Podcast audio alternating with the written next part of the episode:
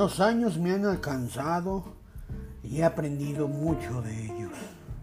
Tengo una vida hecha, una familia que camina y hoy solo me dedico a contemplar la historia pasar y a reflexionarla, a vivirla. Y hoy, hoy te la quiero compartir. Acompáñame a la reflexión del día de hoy.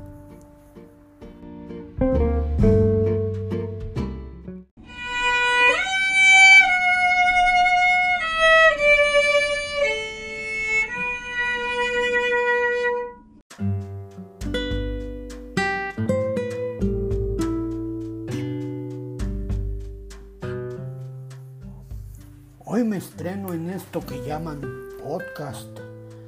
Dicen que es una forma de que toda la gente te escuche. No estoy muy seguro de ello, pero algo he ido aprendiendo a manejar estos triques con la ayuda de algunas gentes. Y hoy, en este primer capítulo, te quiero compartir quién soy. Yo soy don Prudencio de León de la Barra Llegué a vivir a Barrio del Cuesillo hace 60 años, acá en la ciudad de Pedregones, en el Bajío guanajuatense. Llegué al barrio del Cuesillo cuando me rodeaban por un lado el río y por el otro un sembradío de lechuguillas y el pozo de San Felipe de Jesús.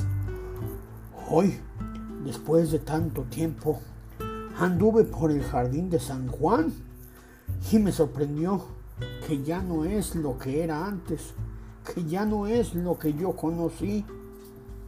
¿A dónde está el sereno que competía con las fuentes y con las fuertes campanadas del atrio?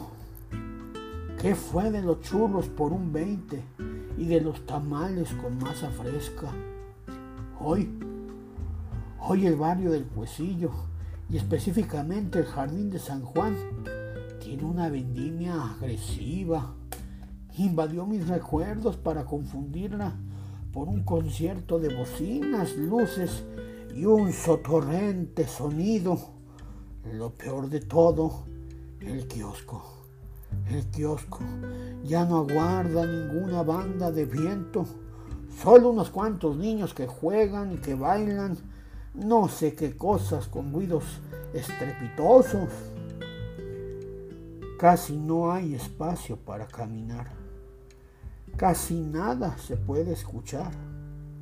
Eso y que esta vida cansada por tanto remiendo ya no me hace distinguir entre sombras y luces, que no adivino el concierto de pasos que sigo, o ya no sé si me siguen. Ya nadie conozco, ya nadie me reconoce ¿Resultará entonces que me cambiaron los tiempos? ¿O será que me equivoqué de barrio? Ya iré de regresos por la calle Herreros para no equivocar el paso, para no acabar de perderme. Me voy a mi taller, a mi casa, a mi pequeño jacalito, enclavado ahí a las orillas de la calle Aguacate ahí estoy bien, ahí estoy seguro.